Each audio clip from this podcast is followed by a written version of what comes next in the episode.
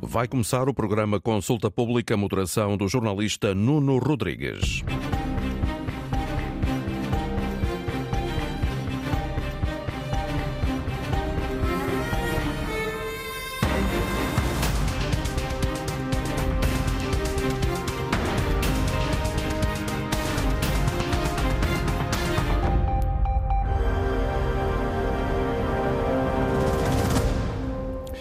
Dia e bem-vindos. Entramos a partir de agora em Consulta Pública, um programa semanal de reflexão e debate à quarta-feira na Antena 1 e sempre disponível em podcast. Hoje em destaque o presente e futuro político do país pelo olhar dos jovens, a poucos dias do arranque oficial da campanha para as legislativas de março. Que temas gostariam de ver debatidos? Quais as preocupações da geração mais qualificada de sempre e de que forma olham os jovens portugueses para o país e para a política. São alguns pontos de partida para o debate com os nossos eh, convidados, João Maria Joné, Renata Câmara, Adriana Cardoso, Diogo Menezes e Inês Ayer, convidados que vamos conhecer hoje num formato um pouco diferente, através eh, da conversa com cada um deles. É isso que proponho fazer de uma forma eh, mais ou menos breve nesta primeira ronda. Começo por si, Inês Ayer, até porque está à distância em Nova York por eh, ligação digital. Obrigado por eh, estar eh, a pé a estas horas. São cinco e pouco da manhã aí, se não me falham as contas. A Inês ainda não tem 30 anos, apresenta-se como designer humanista, tem usado o design como ferramenta transformadora da sociedade, nasceu em São Miguel, nos Açores. Pode falar-nos um pouco do percurso que a levou até aí, aos Estados Unidos? Bom dia. Antes de mais, queria agradecer o convite e a oportunidade de estar aqui com este painel tão importante. Um, o meu caminho foi um bocadinho também com muitos outros jovens e 30% dos jovens nascidos em Portugal que vivem fora do país. Um, escolhi o mesmo caminho como também os meus avós que emigraram uh, para o Canadá sem saber falar a língua e sem a quarta classe e que ao voltarem para Portugal anos depois tiveram um país a recebê-los de braços abertos e agora no meu caso, também com esta decisão de vir para os Estados Unidos com outra oportunidade de educação completamente diferente, uh, mas vim também em busca de algo que o, que o país neste momento não me poderia dar. E por isso, um dos assuntos que eu venho trazer é a questão da, da imigração. E acho que questões da, de, de educação, a educação pública de qualidade, a disparidade salarial e também a, a falta de condições de habitação e a valorização da cultura são, são muitos dos, dos temas que gostaria de, de ver discutidos aqui hum. hoje. Rapidamente, como é que tem usado o design como ferramenta transformadora da sociedade? Um, como por exemplo no, no, Coletivo Matéria, o qual estou a representar aqui hoje. Somos um grupo que inclui diversas disciplinas do conhecimento e zonas do país. O nosso trigger foi o manifesto, para o qual contámos com assinantes sub-35, mas também subscritores uh, que dão um contributo relevante na sociedade civil. Neste momento temos uma aberta candidatura de, de, de, de ideias na nossa plataforma, no site que convido a visitar, no coletivomatéria.pt, no qual estamos a recolher ideias para em breve anunciar uma próxima fase de materialização e o nosso objetivo é este mesmo de colmatar a falta de representatividade dos jovens, não só na política, mas também em todas as áreas da liderança nas organizações, porque queremos influenciar o futuro que queremos criar e democratizar também o palco de quem, tem, quem, tem, quem quer ter voz na matéria. A Inês faz parte eh, precisamente do grupo eh, que fundou o Coletivo Matéria, um manifesto jovem que se transformou eh, numa plataforma online onde todos os jovens são chamados a contribuir com soluções para as mais diversas matérias. Já foram enviadas muitas ideias para essa plataforma. Quer dar-nos rapidamente algum, algum exemplo? Sim, neste momento um, estamos uh, uh, com um grande foco em receber e não fazer uma análise muito extensa para ter uh, um, o máximo possível de abertura para novas ideias, mas em termos de dar alguns exemplos, um, existem muitas, muitas sugestões mais a ver com como por exemplo redesenho de soluções de políticas públicas, mas uh, também com este, todos estes temas de, de, educação e habitação, diria que são os principais temas. Hum. Já volto à conversa consigo. De Nova Iorque seguimos eh, para os estúdios da Antena 1 em Gaia, o encontro de João Maria Joné. É consultor político, já participou em várias campanhas eleitorais, é formado em Ciência Política e Relações Internacionais, também tem menos de 30 anos, apresenta-se como entusiasta de política e fanático de eleições. De onde é que vem esse gosto pela política, João Maria? Bom dia. Olá, bom dia. Hum, é um gosto que vem desde, desde muito pequeno e eu não sei particularmente explicar porque é que ele existe para além da minha obsessão por querer saber falar do máximo de temas possíveis com o máximo de pessoas possíveis. A política sendo a melhor oportunidade para uma pessoa ser um generalista acaba por, eh, por atrair-me desde, desde novo por causa disso, desde mais novo, porque esta coisa dos 25 ainda dizem que é novo e ainda dá para vir a debates sobre jovens. Portanto, foi uma coisa que logo nos meus.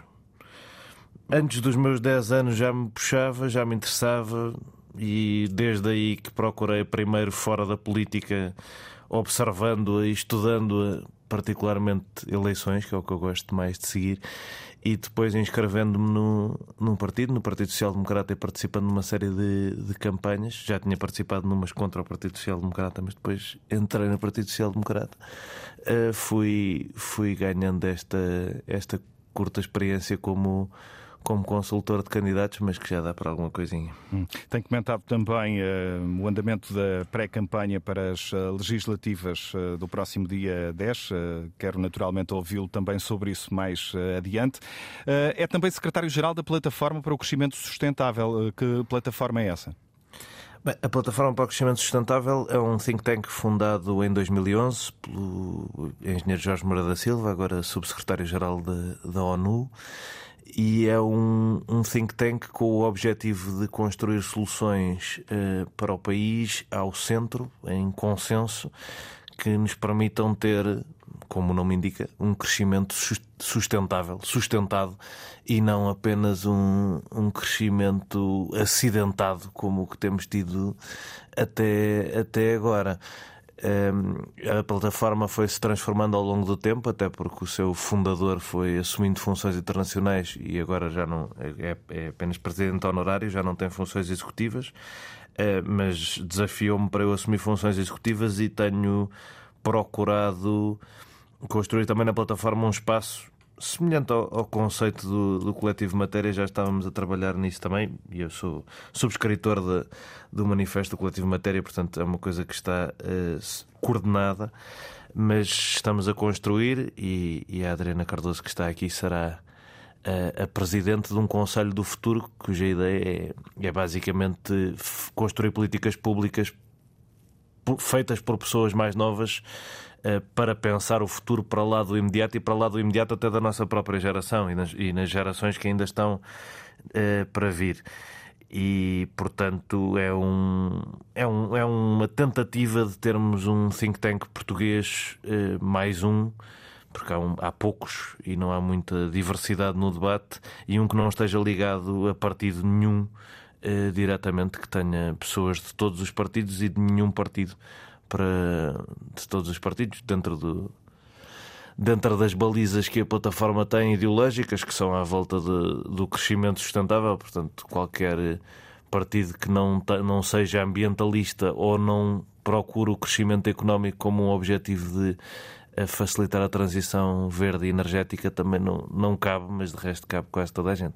Hum. Deixa-me aproveitar a deixa para lançar a conversa com a Adriana Cardoso, também tem menos de uh, eh, 30 anos, é licenciada em Ciências Farmacêuticas, trabalha no uh, Infarmed, é uma das fundadoras da, da próxima geração, uma academia partidária que uh, pretende formar jovens e ajudar a eleger a próxima geração de cidadãos políticos, mas pelo que ouvimos agora também do João Maria Joné, uh, Adriana, uh, bom dia. É caso para perguntar se já se sente presidente do Conselho do Futuro. bom dia, Nuno, e bom dia aos presentes aqui, aos nossos, nossos ouvintes. Um, eu penso que, que todas estas iniciativas, e, e, é o que procuramos fazer uh, na próxima geração e procuraremos fazer no Conselho do Futuro da Plataforma de Crescimento Sustentável, o, o nosso objetivo é que a minha geração consiga tomar as rédeas daquilo que vai ser o nosso futuro. Porque nós uh, temos um estudo muito interessante da Fundação Gulbenkian, que analisou durante, durante 2019 todas as iniciativas, debates e propostas realizadas em sede da Assembleia da República durante esse, esse mandato. Uh, tudo o que fosse em matéria de futuro, desde segurança social, transição uh, ecológica e climática, uh, uh, o Serviço Nacional de Saúde, apenas 9% mencionavam algo no campo lexical de juventude. Uh, e, e, e, eu diria que existe aqui uma decalagem enorme comparando com a percentagem que a minha geração prefaz da sociedade geral.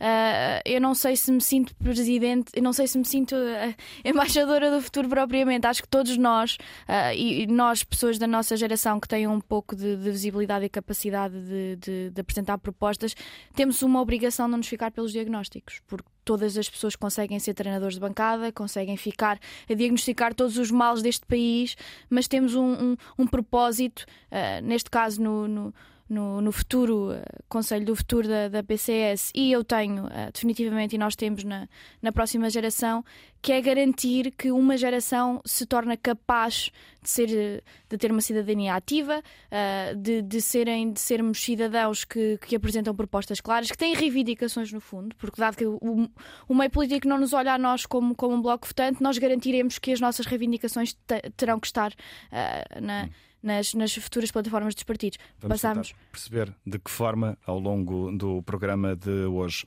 Renata Câmara, bom dia. Um, fico com a impressão que será, porventura, a menos jovem deste painel. É professora uh, política, destacou-se uh, como candidata do Movimento Alternativa Socialista pelo Círculo Eleitoral de Lisboa nas legislativas de 2022. Uh, já tinha passado antes pelo Bloco de Esquerda. Este ano, pelo que se eh, percebe nesta altura, não, não será candidata por causa das, das divergências internas eh, no MAS. Eh, tem estado ligada também, para além desta ligação mais política, a vários movimentos sociais, desde logo à greve, à greve climática estudantil. De onde é que veio esse, esse gosto pela política e pela participação cívica? Bom dia. Bom dia. Eu penso que está muito ligado ao facto de, uh, quando eu tinha 18 anos, uh, ter salado a crise. Uh, é? eu, entrei para a universidade em 2009 e a crise de 2008, que ainda estamos por superar, já, já tinha instalado. Também no meu secundário, a verdade é que tive professoras muito reivindicativas que me ajudaram a, a despertar um bocadinho para a política e no fundo uh, foi um momento ali entre 2009 e 2013 que foi muito propício a, digamos, ao despertar para os problemas uh, da, da, nossa sociedade, para a necessidade de organizadamente e coletivamente tentarmos precisamente lutar por, pelas, pelas, reivindicações uh, que se colocavam, também depois com a vinda da Troika, com o aumento exponencial do, do desemprego, e acho que todo esse contexto favoreceu bastante uh, a minha organização uh, e a minha entrada para a política. Depois, a parte mais da greve climática estudantil foi depois de, de, já ter emigrado para a Alemanha, acho que foi mais na Alemanha. Comecei a despertar mais para, para essa questão e ao regressar a Portugal comecei então a organizar na greve climática estudantil, até porque estava a estudar na Universidade do Porto. Um, acho que também, na verdade, o contacto com algumas pessoas na Alemanha me ajudou Passou pela Alemanha em trabalho? Sim, fui fazer o estágio e depois acabei por ficar. E há seis meses fiquei três anos, uh, mas fui fazer o estágio de ensino de português de língua não materna. Depois fiquei a dar aulas de português de língua não materna. Uhum. E continua uh, a ser professora, conciliando isso com uh, estas atividades partidárias e outras? Sim, neste momento não sou professora com um horário completo, por opção minha para poder conciliar melhor, como é óbvio. Uh, mas sim, eu, a minha profissão uh, pela qual eu recebo o meu salário é uh, a de professora e gosto muito de ser professora, de resto. Hum. Falta apresentar o último eh, elemento deste painel, eh, o Diogo Menezes, estudante de mestrado em Economia na Faculdade de Economia da Universidade do Porto, é presidente da Academia de Política Partidária, uma organização eh, sediada precisamente na Faculdade de Economia do Porto e que pretende aproximar os estudantes da, hum, da política. Diogo, bom dia também. Como é que está a correr essa missão? Muito bom dia, obrigado pelo convite. Realmente é engraçado que exatamente ontem nós realizamos, uh, em parceria com a própria Faculdade de Economia do Porto, a Semana da Sustentabilidade. Uh, fizemos uma, um debate com dois professores, um engenheiro e um professor, aliás, sobre a sustentabilidade da cidade. Como é que nós podemos construir cidades que sejam inclusivas, cidades que alcancem os objetivos uh, relacionados com, um, com as alterações climáticas e neutralidade carbónica, como é que podemos promover isso de modo a não deixar ninguém de parte e realmente nós conseguimos verificar um, foi um debate bastante bastante bastante proveitoso e conseguimos verificar que existem disparidades muito grandes sociais uh, em todas as classes etárias do, do país. Mesmo quando estamos a, tanto quando estamos a falar, por exemplo, em termos de espaços, nomeadamente litoral versus interior, mas também quando estamos a falar mesmo Uh, quando estamos a falar, por exemplo, do, do, litoral, por exemplo, Lisboa versus Porto, são duas realidades muito distintas. Por exemplo, mesmo tanto em Lisboa como no Porto, nós estamos a falar às vezes de estudantes que têm que se deslocar duas horas para lá, duas horas para cá, fazer casa-faculdade, faculdade-casa, e realmente como é que nós podemos melhorar essas condições, como é que nós podemos uh, proporcionar a esses estudantes que não estão sozinhos, que realmente, digamos, que têm o um mérito e que têm, com toda a certeza, de estar na faculdade e de ser mais do que do que aquilo que muitas vezes nos países não conseguem e realmente um, esse debate foi muito proveitoso nesse sentido. Falando também um bocado no próprio âmbito da Academia de Política Partidária, é uma associação estudantil da Universidade do Porto, como acabou de dizer, uh, que aceita estudantes de toda a universidade, está sediada na FEB, e cujo principal objetivo é aproximar os jovens da política. E realmente nós conseguimos aproximar não só os próprios estudantes, por exemplo, do terceiro ciclo, do secundário, mas também mesmo do, hum, do ensino superior e também de umas faixas etárias mais velhas. De que forma é que isso é feito? Por exemplo, vou começar mesmo dos, pelos mais novos. Nós temos um projeto flagship, pelo qual ganhamos recentemente um prémio, um, que se chama exatamente o Politicket. É basicamente um projeto onde nós vamos às escolas, normalmente até às vezes em parceria com as câmaras municipais, que nos convidam um, a ir às escolas do Conselho, fazer uma certa. Um, um, ciclo de palestras sobre literacia política aos mais jovens e realmente é muito é muito proveitoso e é, e é muito bom ver as classes etárias mais jovens que muitas vezes não têm acesso à política, muitas vezes em casa. Estamos a falar, por exemplo, de hum, backgrounds sociais ou, ou um, falta, digamos, de, de, literacia política, que muitas vezes não é falada à mesa, numas casas são, noutros não, mas realmente conseguimos realizar que hum, realmente cada vez existe mais interesse pela parte desses jovens em saber mais sobre essa literacia e por aí fora. E realmente, por exemplo, conseguimos reparar que hum, até às vezes são os mais jovens, principalmente no nono ano, quando fazemos um, palestras de literacia política aos mais jovens do nono ano que estão muito interessados em ver o que é que são os partidos, o que é que é a esquerda e a direita, o que é que é ser progressista, o que é que é ser conservador. E realmente isso é muito, é muito gratificante ver essa melhoria. Hum. Depois, claro, o interesse é mais relacionado com o envolvimento uh, partidário puro e duro, digamos assim, ou pelo uh, envolvimento através de outras uh, formas, porventura mais recentes, digamos Nós, assim. por exemplo, nós não temos parcerias, que somos apartidários, não temos parcerias nenhumas com, nem com juventudes partidárias, nem com partidos. Não incentivamos a que os jovens se afiliem em partidos, que sejam militantes. É certo que mesmo dentro da associação existem uns que são militantes, alguns que nos seguem com certeza são militantes, cada um tem as suas ideias políticas. O que nós tentamos um, educar é mesmo literacia política, ou seja, demonstrar o que é que é este partido, o que é que este partido faz, o que é que a direita, por exemplo, uh, defende, que toca, por exemplo, cargo fiscal, impostos e, por sua vez, o que é que a esquerda defende. Tentamos elucidar esses jovens para que realmente, por exemplo, no caso das eleições legislativas que se aproximam, principalmente aqueles, quando estamos a falar dos jovens do ensino secundário ou do ensino superior que já atingiram a maioridade e que podem votar, que realizem uh, escolhas fundamentadas, que não tomem decisões levianas ou que por si só que não decidam, não vou às eleições porque eu não me identifico com o sistema político. Eu, eu entrei há segundos uh, no vosso uh, site, partidária.pt, e cá está um grande destaque com uh, resumos dos vários debates sim, que sim. nos últimos dias marcaram a pré-campanha para, para, as, para as eleições. Realmente nós iniciamos há pouco um projeto, digamos assim, cujo principal objetivo é mesmo para aqueles que não têm possibilidade, às vezes, de, de assistir aos, aos debates na integridade, analisarem quais são os principais, os, os principais pontos um, abordados nesse debate.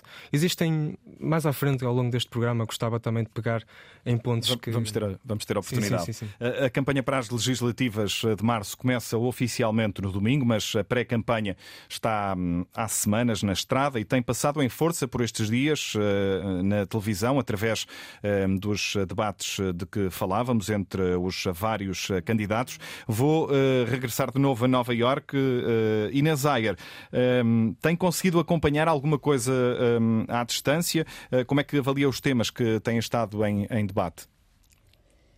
Um, infelizmente, alguns deles não consegui acompanhar uh, relativamente também ao direito de transmissão, mas tive a oportunidade de poder acompanhar mais de perto através também da, da RTP Play os, os, principais debates e penso que em todos os debates tem havido muito esta este discurso uh, pouco elucidativo em termos de comunicar eh, que medidas é que existem para os portugueses e muito, muito mais uma postura de, de, de combate do que de apresentar soluções e medidas.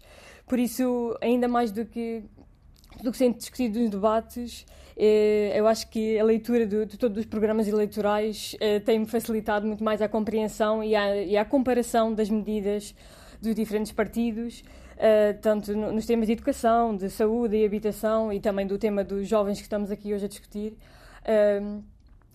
Por isso, eu aconselhava todos os jovens que também nos estão a ouvir para tomarem um voto informado, visitarem, por exemplo, o, o site programaseleitorais.pt ou os comparadores de programas que existem, eh, de forma a compreenderem e terem um voto informado ao lerem o que é que são relativamente as medidas que cada partido propõe e não apenas ficarem-se pelo, pelos debates que temos visto até agora. Hum que temas uh, é que gostaria de ver uh, debatidos e que, de certa forma, têm estado uh, ausentes por agora da, pré-campanha?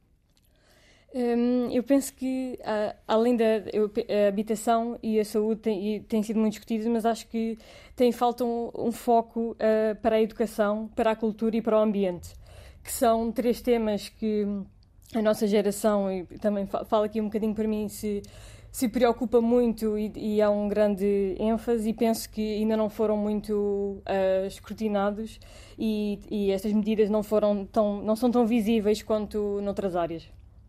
João Maria Jané, não lhe pergunto se tem acompanhado os debates, sei que sim. Um, o que é que destaca de positivo e negativo em relação aos uh, temas que uh, têm sido mais relevados, digamos assim? Como ponto positivo, que falar-se tanto de habitação, que era um tema muito importante já nas duas últimas campanhas e que mal entrou, é positivo. Não, apesar de eu não adorar debates muito curtos e com respostas muito curtas, o que não permite aos candidatos. Às vezes até, eu acho que os debates devem ser um momento de confronto, mas às vezes até dar a estocada final em determinados argumentos porque é, é, tão rápido que, que acaba por, por estragar um bocadinho a coisa.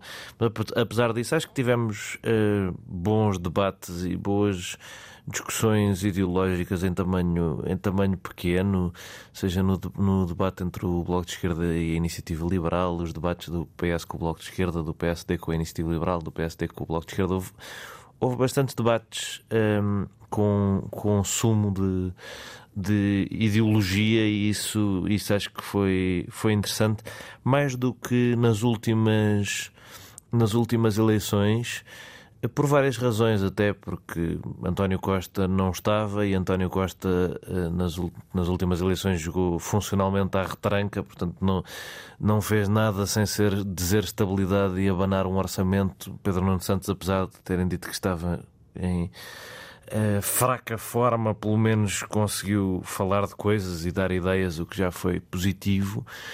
Um, André Ventura também estava mais calmo até a perder a cabeça com o Rui Tavares, portanto também garantiu que dava para ouvir os debates em que ele participava, o que também não foi mau. Portanto, tenho essas coisas positivas a destacar. Uhum. Uh, negativas, um, acho disparatado e quase alucinado que se fale tanto de do que é que vão ser, vão ser os próximos quatro anos sem nunca falar de política externa, ou quase nunca falar de política externa. Ninguém conseguiu pintar um quadro, ou quase ninguém, do que é que Portugal devia fazer no contexto da União Europeia. E eu acho que isso é um problema geral das políticas europeias, dos fenómenos políticos europeus, mas que fazia sentido revisitar, que é a coisa mais importante que o nosso chefe de governo é em qualquer país europeu é, é ser um de 27 no Conselho, no Conselho Europeu que ajuda a tomar decisões fundamentais eh, em todos os domínios da nossa vida. E nós nunca ou quase nunca abordamos o papel que Portugal pode ter Uh, nesse aspecto e, e, o que é que cada um dos candidatos faria se tivesse um lugar uh, no Conselho Europeu, seja como ministro ou como uh, primeiro-ministro. E isso desaponta-me porque passámos dois anos, desde as últimas eleições, completamente marcados pelo, pelo conflito na Ucrânia e por, pelas implicações internacionais de do que é que se passa na economia dos Estados Unidos e de, do que é que se passa na economia europeia. E temos, um, temos debates em que as pessoas estão a dizer, pois, mas nos próximos quatro anos vamos crescer X ou vamos cortar Y, sem dizerem, temos aqui esta incerteza, temos esta posição sobre como é que nos devemos posicionar em relação a isto. Uh, isso achei que, apesar de terem sido debates melhores do que os últimos, achei que estragou um bocadinho porque acaba por funcionar tudo no éter. Não, não sabemos não sabemos o que é que estas pessoas propõem para o caso de, do cenário não continuar exatamente igual ao que é ao dia de hoje. E o mais provável, como nós aprendemos nos últimos 4 ou 5 anos, é o cenário alterar-se drasticamente. Portanto, era bom haver eh, discussão eh, do futuro e não só do presente. Renata Câmara, uh, os temas que mais preocupam os uh, jovens têm merecido o devido destaque na pré-campanha e, em particular, nos debates na televisão, do seu ponto de vista? Eu acho que hoje em dia uh, os partidos, em geral, são uh, obrigados a, a, falar ou a mencionar os temas que mais preocupam os jovens, que no fundo são temas que preocupam também o conjunto da sociedade, como a alta precariedade, problemas com a habitação, as alterações que são transversais. As alterações climáticas, acho que de facto é um tema que preocupa particularmente os jovens. Eh, eu acho que o, o, o problema principal, e, e, é por isso que muitos jovens olham para as eleições sem, sem grande uh, expectativa e, e sentem uma, uma, certa falta de perspectivas de futuro, também algum uh, pessimismo, tem a ver com uh, esta esta forma de discutir que no fundo nos deixa uh, a pensar só em remendos muitas vezes e, e que não uh, coloca, ou seja, não é que os partidos, mesmo até os partidos de esquerda que uh, foram perdendo, foram adaptando um bocadinho, a, digamos, a, às regras estritas do jogo. Uh, sem pensar um bocadinho fora da caixa, não é? sem, sem apresentar soluções mais de, de ruptura, um, acaba por não, não haver uma perspectiva de como é que nós realmente vamos conseguir ter melhores condições de vida, porque é, é de facto um grande contrassenso nós termos a geração mais bem preparada, não é? como, como se repete uh, muitas vezes, e essa geração mais bem preparada ganhar em média 843 euros. Não é? Ser, uh, digamos que antes do 25 de Abril, uh, ou a partir do 25 de Abril, houve uma melhoria em relação à geração anterior, mas isso depois começou a ser revertido e a geração de hoje não tem uma perspectiva, a, a não ser um pequeno nicho, não é? uma pequena bolha, uh, que sempre existe em todas as sociedades que são desiguais, Uh, mas a grande a maioria dos jovens. O, o, não... o, debate e a discussão não dá essa, essa perspectiva. Não dá essa, essa perspectiva. É, estamos sempre à procura de, de, de, remendos, mas a verdade é que nós levamos décadas de completa destruição daquilo que foram as conquistas do 25 de Abril. E é por isso que a geração de hoje está mais, uh, está mais exposta à atomização, à precarização, um, ao isolamento também Uh, nós temos como resultado, no fundo, da, dessa perda de referências, dessa perda de direitos, uh, jovens que têm uma consciência uh, mais, mais individualista, não é? mais isolada, mas a verdade é que a solução para os seus problemas não está, no, no digamos, no empreendedorismo, empreendedorismo individual, está na sua capacidade de, enquanto grupo, conseguir conquistar alguma coisa de diferente. E aquilo que nós vemos nestas eleições não perspectiva que nada de fundo né, mude uh, radicalmente. E por isso o que se perspectiva é a continuação de baixos salários, facilidade em despedir, não se perspectiva que uh, se revertam as leis laborais que nós tínhamos antes da Troika, que foi Uh, é o que hoje, por exemplo, possibilita que muitos jovens não estejam protegidos por acordos coletivos de trabalho e são muito mais vulneráveis por causa disso. Uh, entre os 20 e, e, os 30 anos, são 60% dos jovens que ganham. Um, menos uh, de, de, de mil euros por mês e só 3% consegue ganhar mais do que 1.600 e obviamente que tudo aquilo que está colocado hoje em dia. Ou seja, eu não acredito que um jovem olhe realmente para estas eleições e sinta que destas eleições vai sair um governo que esteja disponível seja qual for a aritmética parlamentar que saia das eleições, que esteja disponível para reverter as leis laborais da Troika, para voltar a, a dar direitos para e, e, e, até para nós podermos recuperar tecido produtivo, obviamente de, de, forma sustentável, mas mesmo para nós podermos melhorar a educação, a saúde, etc., nós temos que recuperar aquilo que foi sendo desmantelado ao longo destas décadas, que é tecido produtivo, obviamente que de forma sustentável. Nós não, nós não avançamos para uma uma capacidade de termos soberania política, soberania económica, uh, para podermos realmente dar uma perspectiva aos nossos jovens de que podem cá ficar, que não vão ser altamente explorados, sobrecarregados, uh, quando estão, têm qualificações até bastante acima da média em relação a outras gerações, só que depois isso não se traduz em nada. Porquê? Porque aquilo que nós vemos é perante a crise, que não é, que não é só em Portugal, né? até porque a crise da habitação, as alterações climáticas, obviamente que também, uh, a precariedade, não, não, é uma, não, é, não, são problemas que nós vivemos só em Portugal. Nós vivemos isso uh, no conjunto do mundo, na Europa e no, e no conjunto são do mundo. São é? transversais. Adriana Cardoso, partilha desta visão. É difícil encontrar soluções de futuro estruturais para os problemas uh, dos jovens nos discursos, nos debates que se vão ouvindo por esta uh, altura a caminho das, uh, das legislativas de março? Sem dúvida nenhuma, mas não apenas porque são, são porque são questões de jovens. Uh, um ponto que, que a Renata e muitas pessoas à esquerda fazem na, relativamente a um dos problemas de subir os salários para a minha geração, mas no fundo para subir o salário médio, fala-se muito de questões laborais, de rigidez, de novo, de legislação em termos de mercado de trabalho, mas muito pouco se fala, por exemplo, que em Portugal 99,9% do nosso tecido empresarial são PMEs e muitas destas não têm capacidade de pagar uh, mais do que um salário mínimo e muito menos pagar um salário médio. Portanto, uh, quando nós não temos uma perspectiva ou quando temos um debate, uh, um frente a frente entre duas pessoas que se estão a candidatar a Primeiro-Ministro e, e, não se fala do facto de Portugal ter, por exemplo, gestores das nossas empresas uh, em que 30%, 30 destes as pessoas que entram jovens para essas empresas são mais qualificadas do que os próprios quadros de gestão. Quando nós não temos um debate uh, eficaz sobre como é que nós conseguimos reverter uh, uh, este problema base, que é o problema da minha geração, que é um salto de qualificações que não tem um país, um tecido empresarial e um mercado de trabalho que se tenha avançado ao mesmo passo que a minha geração avançou em termos de qualificações, não falamos de absolutamente nada de futuro, porque isto é o problema base.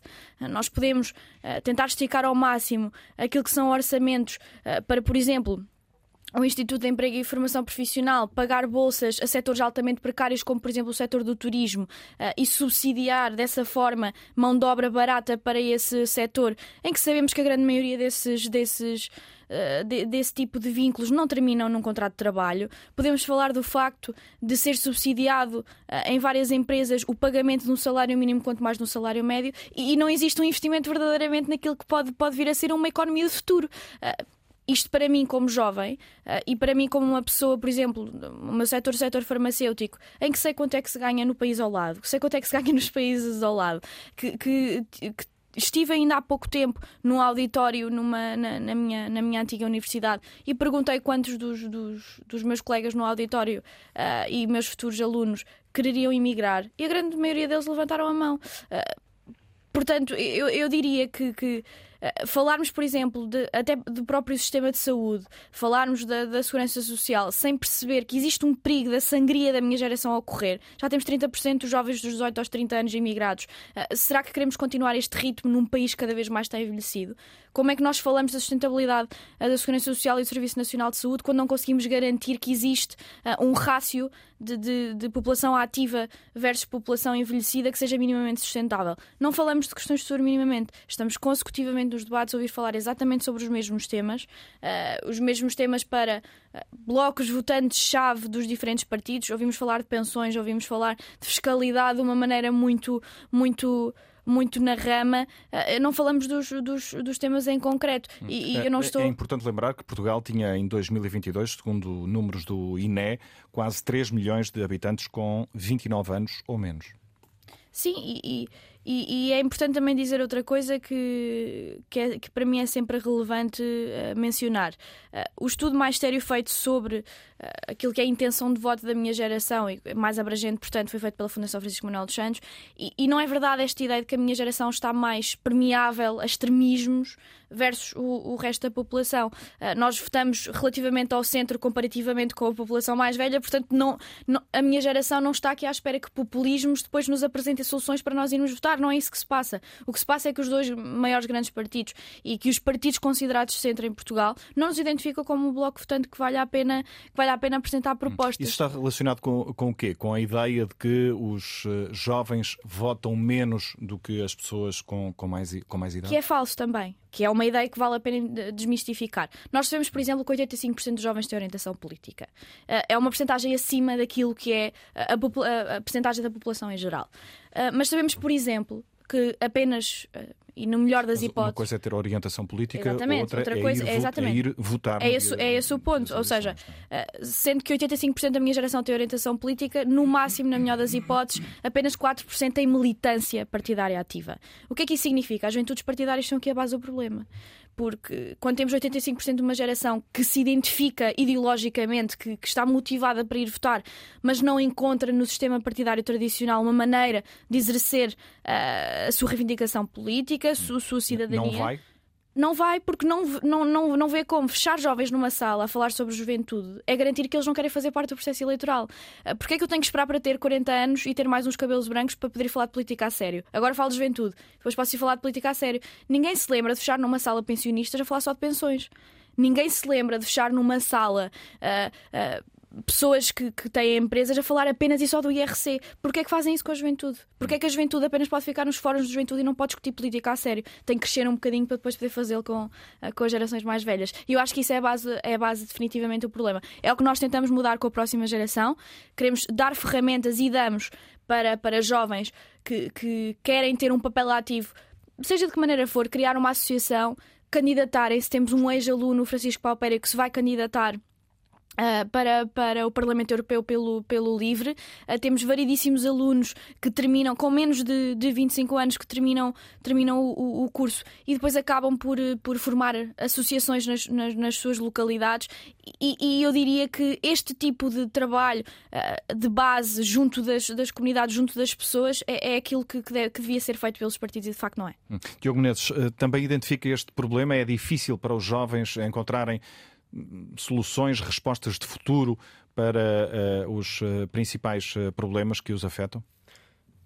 sim, com certeza. Eu acho que hum, é evidente que quando estamos a falar de debates em que só se fala muitas vezes de saúde, claro que são temas importantes, sim, mas só se fala de saúde, fala-se de pensões, fala-se fala ou tenta-se falar de combate à corrupção muitas vezes, que é, que, é, que isso significa sequer, mas fala-se isso. Não se fala de cultura, fala-se bastante de carga fiscal, mas será que é carga fiscal só? Ou seja, vamos cortar a carga fiscal e vamos desbloquear o milagre económico? Será que é isso? Uh, muitas vezes esses debates que, pronto, enfim, demoram, demoram pouco tempo e a maior parte do tempo não falam de temas que interessam aos jovens e à população, digamos, em geral, e muitas vezes são levianos nas decisões ou nas propostas que apresentam conferem aos jovens um sentido de um sentido de um sentido um sentido digamos à falta de melhor expressão de tristeza digamos assim por ver que hum, parece que não há futuro em Portugal. Aparenta isso. Quando estamos a falar por exemplo como é que vamos bloquear o milagre económico? Vamos cortar impostos Mas, e muitos dizem, 99% das empresas, das, de, das, empresas em Portugal são pequenas e médias empresas. Muito bem, mas, por exemplo, nos Estados Unidos também são, também é 99%. Não tem, essa, não tem essa percentagem sim, sim. dessa maneira. E muito menos e, descapitalizadas como as empresas portuguesas estão, que têm que ser subsidiadas pelo Estado. Sim, sim, sim, é mas acontece distinta. que existe uma grande diferença mesmo no capital humano entre, esses, entre estas empresas. Nós estamos a falar de empresas em Portugal que apostam pelo preço, ou seja, muitas vezes não apostam na qualidade e que, portanto, conferem, como ainda a Renata falava há pouco, num país de baixos salários. Temos então hum, a geração mais qualificada de sempre, ou seja, uma geração que está qualificada para ir mais longe, que está qualificada ou preparada para ganhar mais salários. Mas se nós encontramos um tecido empresarial que não consegue absorver essa qualificação, que não consegue absorver engenheiros, que não conseguem absorver gestor, médicos e e por aí fora. Um, então, como é que nós, o que é que, o que é que resulta para os jovens? Muitas vezes é emigrar.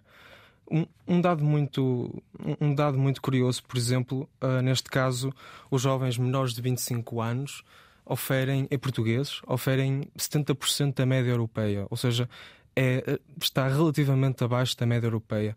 E acontece que se formos lá para fora, mesmo, por exemplo, a questão da emancipação, da emancipação dos jovens é muito mais propensa e muito mais facilitada uh, do que estamos a falar, por exemplo, em qualquer uma das áreas metropolitanas, tanto de Lisboa como do Porto, aqui em Portugal. Por exemplo, a habitação, por exemplo, de onde eu moro, que é em Valongo, é, faz parte de um dos, dos conselhos limítrofes do, do Conselho do Porto.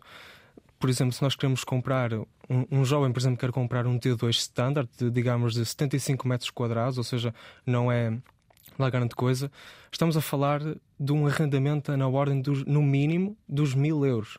Portanto, estamos a falar de um conselho limítrofe, não estamos a falar sequer do centro da cidade e já estamos a falar de valores na ordem dos mil, mil cem, mil e duzentos euros.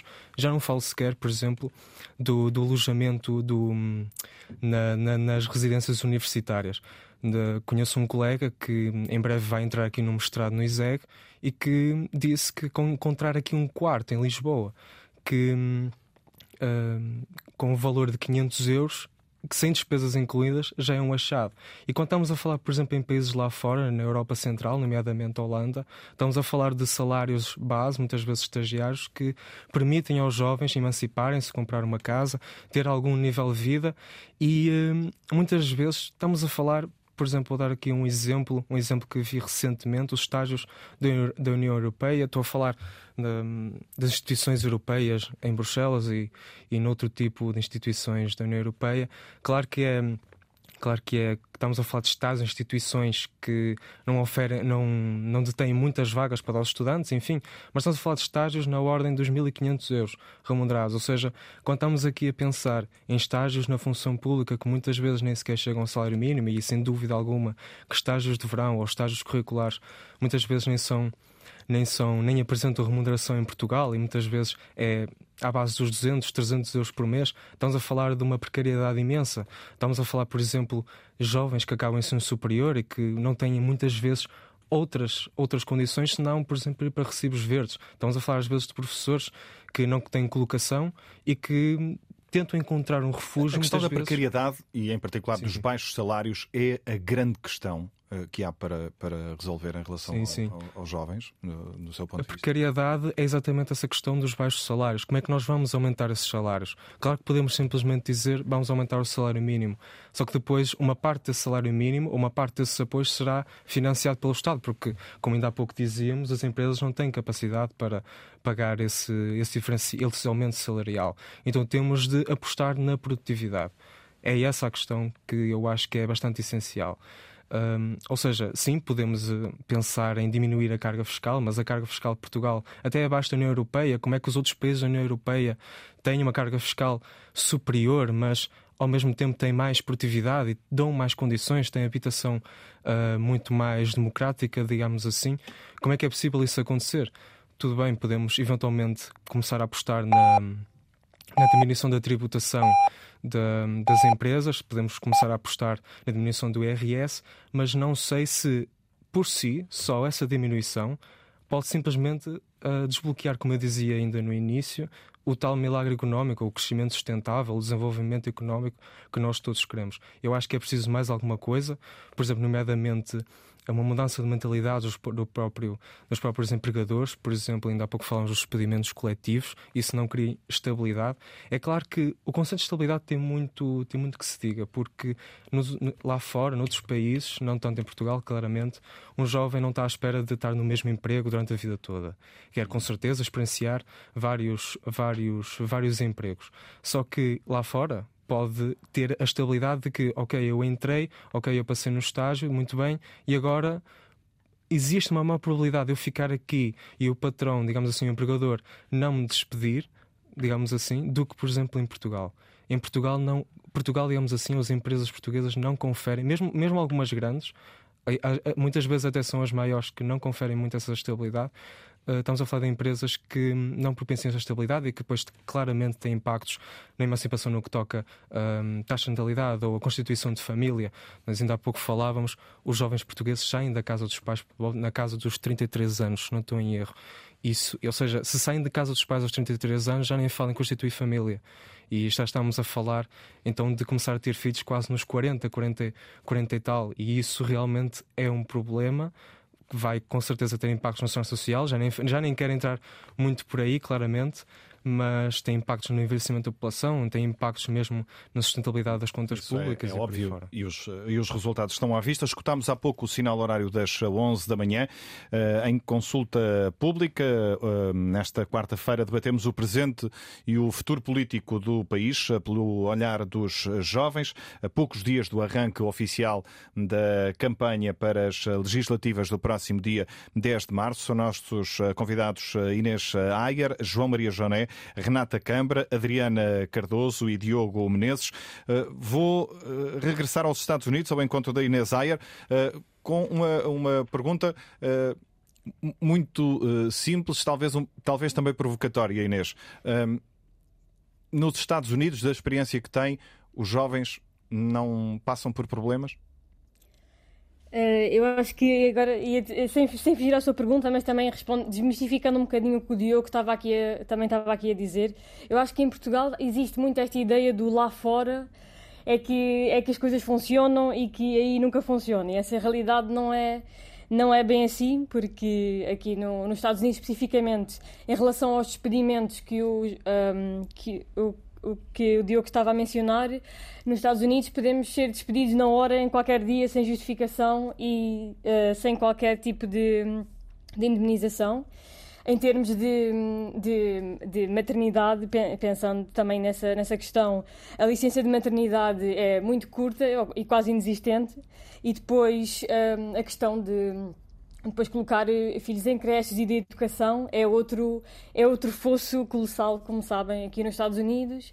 E hum, acho que aqui acabamos por ter uma, valoriza uma grande valorização da profissão e eu acho que isso é uma das maiores, uh, das, das mais-valias importantes, porque uh, qualquer área é, tem uma valorização e é possível florescer e uh, inovar e aprender de maneiras diferentes, coisa que em Portugal neste momento não acontece com a disparidade salarial que já foi mencionada várias vezes, mas ao mesmo tempo os custos de educação aqui são extremamente extremamente elevados e muitas das vezes acabam por ser investimentos que uh, não compensam a, a longo prazo Uh, e a questão da, da habitação, uh, aqui no, no caso de, de, Nova York, acaba por ser um rate muito mais acelerado, se bem que aqui existe muito uh, a questão do, do, salário acaba por colmatar parte destes custos, mas ainda assim existe uma, uma grande dificuldade e uma grande desigualdade social. Outra, Essa é a mais-valia, é a grande vantagem que encontra em relação a Portugal, no seu caso, e tendo em conta a sua experiência, a, a questão salarial? Eu penso que é a questão salarial, não só a questão salarial, mas também a possibilidade de aprender num país que é muito mais aberto à mudança e coisa que eu penso que em Portugal ainda não fizemos esse caminho. Estamos a fazer lentamente com também, eu fico com uma grande esperança em ouvir todos os, os colegas de painel e a tudo o que estão a fazer, mas uh, o meu receio é que fiquemos com este, apenas por este nicho e não consigamos capacitar toda esta geração. Um, e, e, e, que esta, esta mais-valia não é só de educação, mas é de abrir portas ao mundo para depois, mais tarde, poder uh, regressar uh, ao país com outra, com outra visão. E penso que uma das coisas também que, ao estar aqui, eu dou um grande valor ao regresso a Portugal tem a ver com o Sistema Nacional de Saúde também.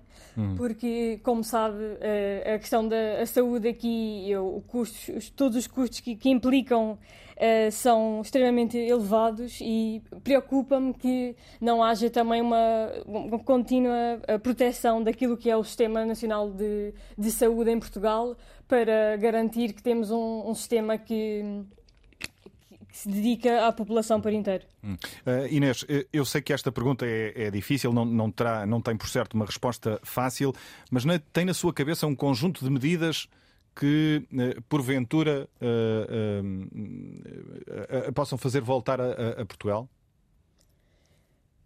Eu penso que um, o primeiro se, tinha, teria a ver com a, com a questão da, da, da habitação de hum, garantir que ao regressar a Portugal uh, é possível ter uh, uma casa com condições, com, com, condições dignas e também ter, ter acesso a tudo o que a, o que a rede metropolitana tem a oferecer em termos de, de, de, de saúde educação para eventuais uh, filhos. Eu penso que também a questão de constituir família em Portugal continua a ser um grande ponto que me fará voltar mas penso que eh, sem a resolução desta disparidade salarial que se vem a, a efetuar, e eu no meu caso, além de trabalhar aqui nos Estados Unidos, tenho também uma empresa, uma empresa própria, Uh, e penso que aquilo que é a valorização da, de profissões criativas eh, em, em, Portugal ainda não me faz dar esse passo de, de regresso.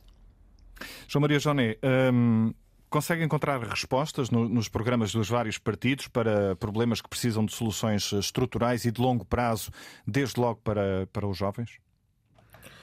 Hum, algumas respostas encontro. Há coisas que são estruturais e de longo prazo importantíssimas para os jovens. Hum, como por exemplo a contenção nas finanças públicas e descer bastante a dívida, eh, que estão a ser feitas e são importantes e não, não são as únicas coisas. Portanto, não acho.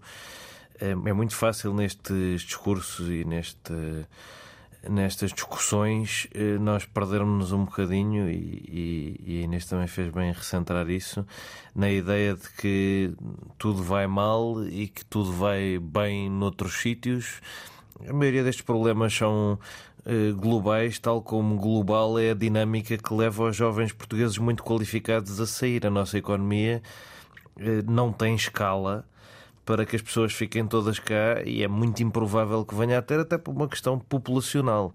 Uh, portanto, esta coisa de nós acharmos que vamos conseguir.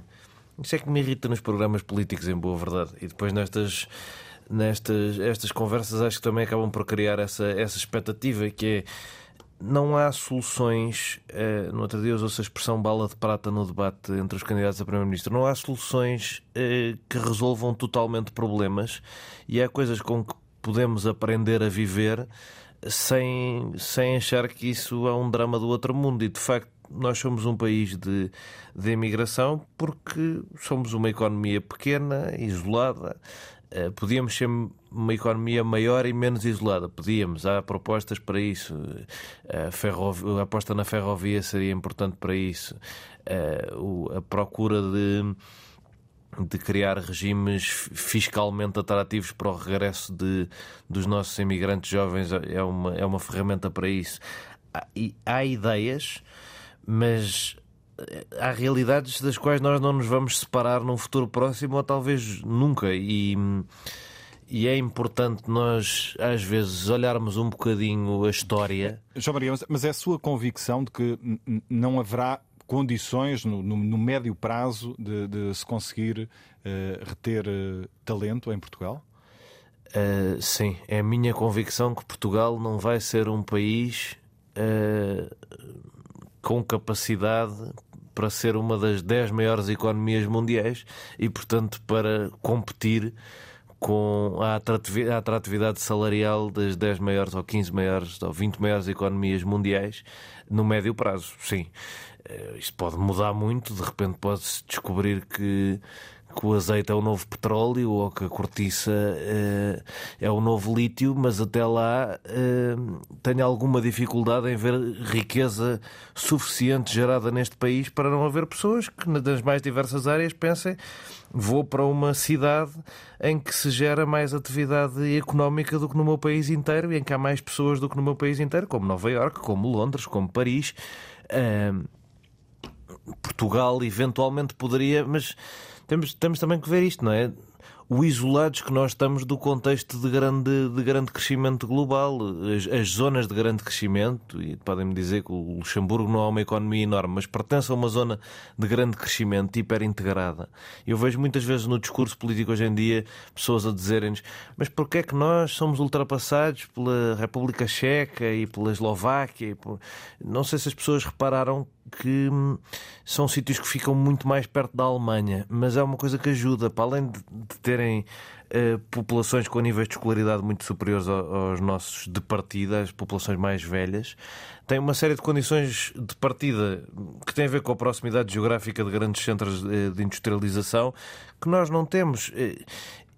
Partir logo para a coisa, e isso é que me chateia muito no nosso discurso político, de que nós tínhamos condições para estar entre os melhores do mundo. Não, nós temos condições bastante difíceis e complexas e cada vez mais complexas porque tínhamos uma centralidade no Atlântico que foi o oceano mais importante globalmente na economia durante uma data de tempo, mas que já não é. Eh, a atenção está claramente a mudar para o Pacífico.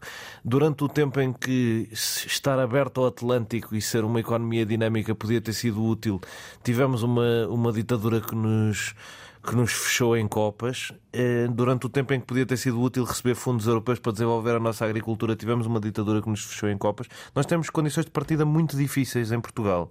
E esta coisa, uma pessoa lê um programa de um partido e pensa: bolas, Portugal não compete com a Alemanha porque não calha, porque se nós de facto fizéssemos estas coisas que estão aqui neste programa, nós estávamos no, no topo da Europa. Não, não, é, não é assim, não é fácil.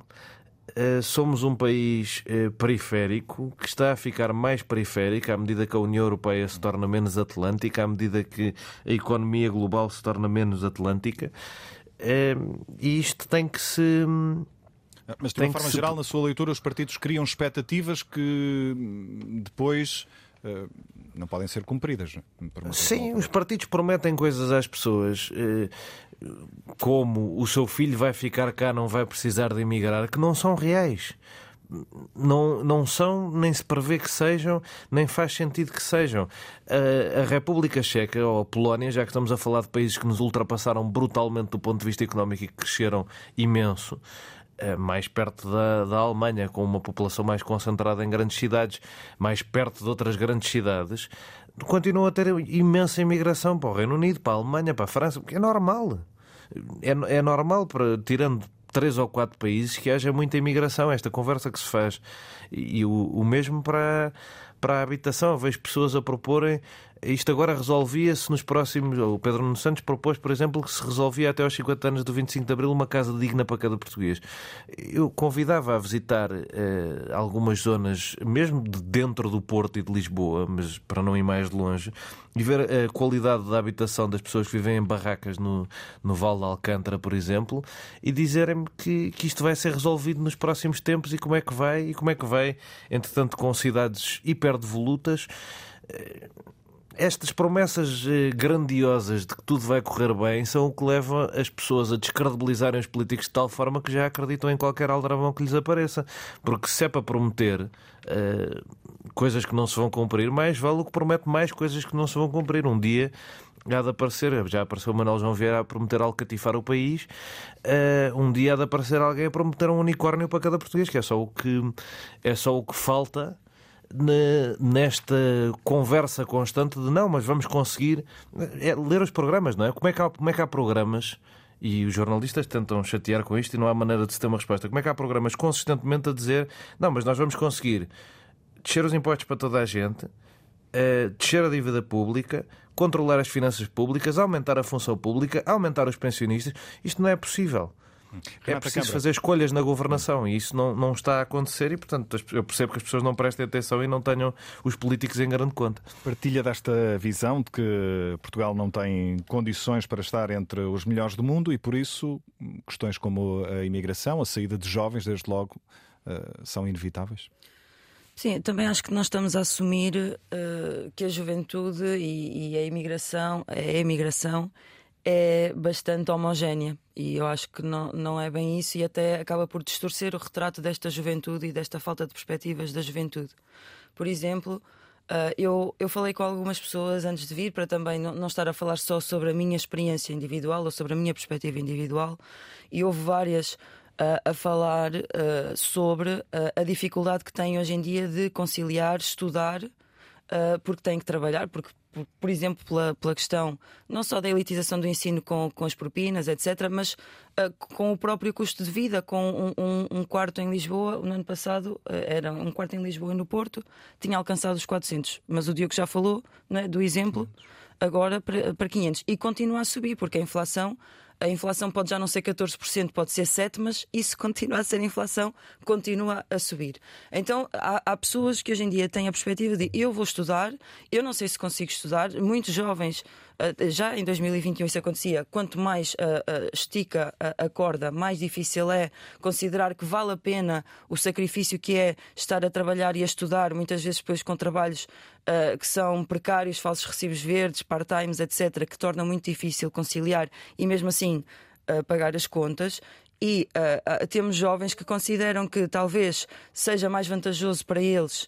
Um, emigrar e para a Suíça uh, ser empregado de mesa do que ficar aqui em Portugal com a sua qualificação e ter um trabalho onde vão ganhar menos. Né? Depois é verdade que há um, às vezes uma falsa sensação uh, da, da emigração como a possibilidade de um jovem se emancipar, porque um, também é verdade que noutros sítios depois uh, as coisas não são assim tão fáceis, seja porque há mais dificuldade no acesso à saúde e educação, seja porque o salário é mais alto, mas o nível de vida também é, e, e, e vai-se para um país onde não há nenhuma rede, ou seja, não há apoio familiar, não há nada, isso também torna as coisas uh, muito mais difíceis.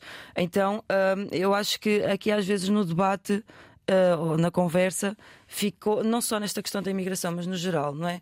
Uh, estamos muito focados num conjunto de jovens que têm talvez uma maior possibilidade de, de Uh, aceder a, digamos, ao mundo do empreendedorismo, etc. Até porque é isso, porque com a destruição de, de, dos nossos direitos laborais, com a fraqueza que existe hoje de vínculo com uma empresa, a subcontratação, é tudo que precisamente a Troika facilitou e que não se resolveu. Uh, é, é, verdade que eu, eu, percebo que haja jovens que uh, pensem, eu para estar a ter um trabalho em que tenho que trabalhar horas extra, não recebo as horas extra, uh, sou, sou estafado pelo meu chefe, pelo meu patrão, etc. Que seja apelativo pensar, não, é melhor eu ser o meu próprio patrão e vou tentar fazer a minha. Só que isso não resulta para a esmagadora maioria da juventude. E uh, é verdade que nós não, nem acho que tínhamos que aspirar a ser uma grande economia que compete no top 10, mas acho que um dos grandes problemas da nossa sociedade hoje em dia, acho que é normal, uh, devem esperar isso de uma pessoa que normalmente representa as ideias que eu represento, mas acho que um dos problemas uh, da nossa sociedade é estar altamente orientada para a competição em vez de precisamente para a cooperação, não é? Porque não, faz sentido nenhum, uh, uh, às vezes, a total. A total injustiça, a total desigualdade, quando há riqueza que é gerada. Nós não temos que ter uma economia fortíssima para conseguir garantir direitos às pessoas. Só que, por outro lado, também é verdade que não é, e, e aquilo que se tem comprovado, e é por isso depois também muitos jovens olham para a política e não confiam, não veem, porque cresceram. Se a crise foi em 2018, significa que eh, os, os jovens que hoje têm 16 anos viveram sempre em crise, porque a crise nunca foi ultrapassada. E é isso que nos empurra para baixo. É por isso que nós somos precários, é por isso que não há habitação em condições, uh, avançou a especulação imobiliária, for, foram destruídos, destruída, foi destruída muita indústria, muito tecido produtivo, fomos transformados num país de turismo e de serviços. Nós os problemas que os jovens enfrentam hoje, não, eu discordo que tenha a ver com o facto de ser porque os partidos que estão no, a, a alternar no poder, ou mesmo aqueles que aspiram a vir a ser poder, não veem os jovens como um bloco votante. O problema não é os jovens serem vistos ou não como um, um, bloco, um bloco votante. O problema. Mas são vistos como um bloco votante, os jovens? Eu acho que sim, porque eu acho que ah. até este, nesta campanha tem, ah, tem... pelos partidos. Não Mas é o problema não, não é esse. Não, não há apresentação de medidas, não há um discurso, não, porque não são vistos. Quando, quando, nós temos tantos partidos a querer dizer que se tem que reduzir a carga fiscal para se conseguir ter bons empregos, esta, esta, esta falsa sensação de que toda a gente consegue uh, aceder a um elevador social que a realidade desmente completamente através de facilitar que se pode, possa ter empresas e que as empresas possam despedir e depois é, está tudo entregue a vamos deixar os mercados funcionar e sem o Estado intervir, mas depois para, para, para cada um poder ser o seu próprio patrão, uh, o Estado tem que garantir subvenções para essas empresas uh, poderem uh, existir. Eu acho que se houvesse trabalho com direitos, se as pessoas pudessem ter acesso a empregos qualificados, estáveis, com bons vínculos laborais, como aquilo que foi conquistado, porque essa é a questão, que era, que era o ponto onde eu estava a querer chegar. Mas deixe-me deixe tentar uh, uh, uh, resumir a ideia no seguimento do que dizia o João Maria Joné. Do seu ponto de vista, há caminho, há margem para melhorar as condições, mas também admite que muitas vezes Uh, há promessas, uh, nomeadamente em tempos de, de campanha, promessas uh, que, nomeadamente dirigidas aos jovens, e é sobre isso que estamos a falar, que, e sobretudo expectativas, não tanto promessas concretas, mas expectativas, são criadas expectativas que dificilmente o país conseguirá são, são oferecer criadas expectativas porque de, há, há, uma questão que, que eu acho que encerra um certo perigo para estes partidos e, e digamos para as formas como as coisas para a forma como as coisas estão organizadas hoje em dia, que é se os jovens têm esta descrença nos políticos, se têm esta descrença de que as coisas podem mudar, é verdade que uma parte pode abdicar de, de, de, querer lutar por algo melhor e ir embora, mas também aquilo que nós vemos uh, historicamente também, é que a juventude tem, por um lado, pode haver muita dispersão, muito isolamento, muito individualismo, etc. Mas também,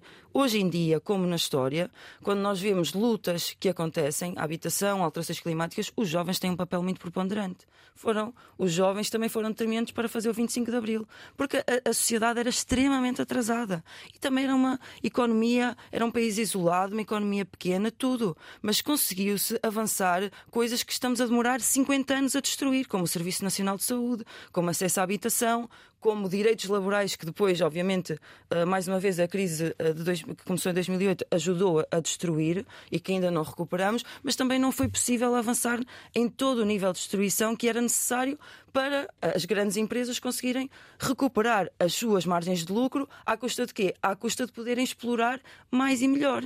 E então, e era, era esse o meu ponto que é, os jovens de hoje em dia não têm respostas a sério, ou seja, até pode haver um discurso que os tenta ganhar para alguma confiança, mas uh, não existe realmente, uh, uh, eu acho, nenhum partido hoje em dia que seja realmente bem sucedido a fazê-lo, não é? Mas isso não existe porque é preciso que estes jovens estejam disponíveis e cresçam habituados a que isto é a norma, porque nós aceitamos há 10, 20 anos que esta é a norma, esta destruição de tudo aquilo que foi conquistado. Hum. Adriana Cardoso, este eventual desligamento do, dos jovens do, do, do, sistema partidário, da política mais tradicional, digamos assim, pode estar relacionado com esta uh, uh, ideia, com esta percepção de que muitas vezes uh, é prometida e criada uma expectativa que o país dificilmente conseguirá concretizar, como, como dizia há pouco o João Maria Joné? Uh, na campanha eleitoral e muito nestes debates, uh, resume-se muito ao eu sou a favor de coisas boas e contra coisas más. E, e acho que é uma estupidificação do, do eleitorado que, que, que, o João tem toda a razão. Uh, não está tudo mal, não está tudo, não está tudo horrível, não, não e, e incomoda-me também, também isto e, e, este discurso castigador de mas antes é que estávamos bem. Uh, nos anos 90, com o termo de, com a legislação laboral que nós tínhamos, com os dados que nós tínhamos de, a nível de salário e discrepância com a média europeia, uh, estávamos bem com esses, com esses vínculos mais rígidos. Não, não estávamos melhores, estamos definitivamente melhores agora. E, e, e é importante perceber que soluções altamente antiquadas para uma economia como a portuguesa, uh, altamente periférica, que em certo aspecto depende muito daquilo que é uma prestação de serviços e depende muito daquilo que também é a onda que está a ser a economia, a economia europeia. Uh, falar em soluções que sejam uh, muito, muito centradas no, no, no, no, olhar português e no olhar português de antigamente, eu diria que isto é, é de uma miopia enorme. Um, sem dúvida nenhuma, e, e, e, para, para deixar isto, isto muito claro, quando eu digo que os jovens não são olhados como um, como um bloco votante uh, para, os, para os quais apresentar propostas, propostas claras, um, é, é, um, é um facto porque, em termos de percentagem, nos dois maiores grandes partidos, uh, não se ultrapassa os 18% em termos de percentagem total de, de, votantes para a minha geração. A minha geração prefaz quase 35% da, da, da percentagem da população em geral. Portanto, há uma discrepância clara daquilo que é a votação da minha, da minha geração uh, em massa. Uh, no, no, nos dois maiores grandes partidos, que no fundo são quem decide eleições, quem decide políticas públicas, versus, versus a população em geral. Uh, isto para mim. Uh, e, e, e, gostava de, de, de, também fazer este ponto, e Inês tem toda a razão uh, no, no que ela referiu.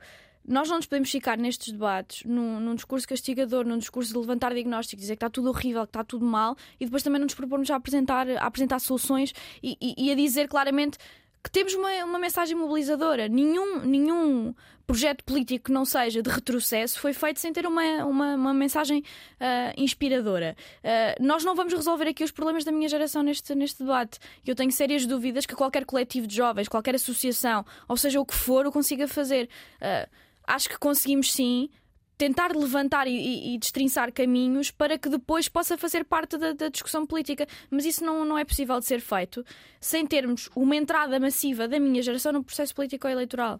Uh, sem existir uma abertura dos partidos uh, para, para, para a minha geração poder fazer parte do, do sistema partidário e do xadrez político. Uh, há, há, respostas claras que eu, que eu defendo neste aspecto. Eu defendo, por exemplo, que os partidos, e principalmente os dois maiores grandes partidos, tenham primárias abertas para escolhas dos seus líderes, porque uma percentagem micro, micro, micro, micro das bases hiper, hiper, hiper regimentadas, hiper cacicadas de um partido decidirem possivelmente um futuro primeiro-ministro, eu diria que é muito pouco democrático. Uh, existiu uma experiência, António Costa versus, versus António José Seguro, que, que não resultou propriamente, propriamente da, da, melhor forma, mas, mas foi uma proposta, por exemplo, que o Partido Social Democrata esteve a estudar por, por interposta pessoa do, do Miguel Pérez Maduro e depois nunca, nunca, se, nunca se acabou por, por concluir. A defesa, por exemplo, não, de um, não, não, não de existir quase um senador para a juventude, mas um provedor para a juventude que tivesse uma articulação com a, com a Assembleia da República para que no desenvolvimento de políticas públicas, na apresentação de políticas públicas, nesses debates de políticas públicas, existisse uma capacidade da nossa geração poder ter um papel ativo e de apresentar reivindicações eh, claras, claras nesse aspecto. Uh, e se pudesse dar uma verdadeiramente polémica que se terminasse com as juventudes partidárias que atrasam completamente este, este processo e que existe, existisse a possibilidade de uma mistura da minha geração e de uma entrada da minha, da minha geração nos próprios, nos próprios partidos. Basta ver a idade média de, de, de, deputados na Assembleia da República e, mais uma vez, eu não estou a dizer que a minha geração tem a RTV ligada todos os dias para se sentir, sentir representada mas como é que esperam que a minha geração queira ir votar? Como é que esperam que a minha geração acredite na base do elevador social, que é eu vou votar num partido para políticas públicas melhorarem a minha vida quando olha para a Assembleia da República não se sente representada. Eu vou tentar seguir ainda essa linha de, de raciocínio no, no, tempo que nos resta. Vou, vou, voltar um pouco atrás consigo, eh, Diogo Menezes, nesta ideia de que quando uh, houve, principalmente em períodos de, de campanha eleitoral, uh, promessas de medidas e de estratégias para reter uh, talento em Portugal, Acredita que hum, essas medidas eh, vão ser eficientes, vão conseguir reter uh, talento uh, e o país vai conseguir competir, Portugal vai conseguir competir com, com uh, grandes economias? A questão da retenção de mão de obra qualificada e de, e de enfim, de pronto, mão de obra qualificada, pronto. em Portugal não se, não se deve pensar apenas nas promessas dos partidos, porque não se fala muito sequer em jovens nos próprios debates eleitorais. Fala-se muito, metade dos debates muitas vezes nem se sabe o que é que se está a falar bem e eh, a maior parte pode gostar, muitos podem não gostar disso, mas a verdade seja dita, isso quando estamos a tentar criar debates sérios, debates que realmente têm alguma implicação em todas as classes societárias, isso não tem quase impacto nenhum. Ainda há pouco, uh, num, uh, num debate recente, recordo-me das poucas vezes que até que se falou de habitação, falou-se vamos criar então mais habitação social, muito bem, sim senhor. Para os jovens vamos alargar o Porta 65 ou então vamos começar a dar mais benefícios no que toca ao IRS jovem, mas muitas vezes não passa disso, digamos assim. E tentar criar políticas direcionadas exclusivamente para os jovens é o equivalente a dizer como é que vamos, como é que vamos combater todos os problemas dos jovens, criando um comissariado de juventude. Não, isso que estamos a, a, a, proporcionar é uma segregação dos jovens do resto da sociedade, digamos assim. Ou seja, os jovens têm problemas específicos, os jovens têm problemas que devem ser, uh, devem ser resolvidos por comissariados específicos, por gabinetes específicos. Então, se calhar até este tipo de linguagem que muitas vezes é utilizado, se calhar vamos então à ideia de que se calhar os jovens nem sequer são um bloco eleitoral muito importante. E de facto isso, isso não é de todo, não é de todo o que deve acontecer.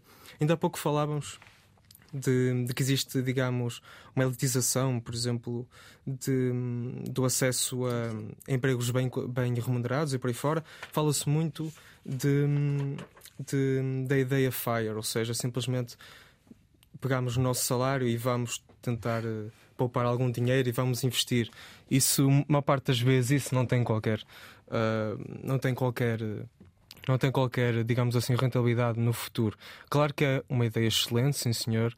Uh, é uma ideia que sempre que nós, sempre que os jovens têm essa possibilidade devem, devem seguir, acho, nem que seja à espera de taxas de rentabilidade de 7% ao ano, como, se costuma muito dizer, e eu próprio um, é uma realidade que se vive na, própria, na minha própria faculdade, Faculdade de Economia do Porto, uh, mas acho que deve ir mais além disso. Os jovens não devem estar dependentes deste tipo de, de, de, de, projetos paralelos ao seu, ao seu próprio trabalho para se saírem bem na vida. Porque isto muitas vezes sim pode ajudar no, no, pagamento das despesas pessoais, mas isso não vai ser propriamente crucial ou uma grande parte do. Do, do, pagamento das despesas ao longo do mês. Portanto, é sem, sem sombra de dúvida começar a apostar no, um, num, em empregos ou em empresas que proporcionem salários mais elevados. E que, como eu disse, não é criando esses salários de forma artificial, ou seja, simplesmente aumentando, mas sim dando capacidade às empresas que tenham capacidade verdadeira de as oferir. Digamos, por exemplo, um título de exemplo, uh, quando eu acabar o mestrado, estou mestrado em Economia, espera-se que eu vá oferir mil e poucos euros, tirando alguns impostos, fica muitas vezes à volta 900 e tal.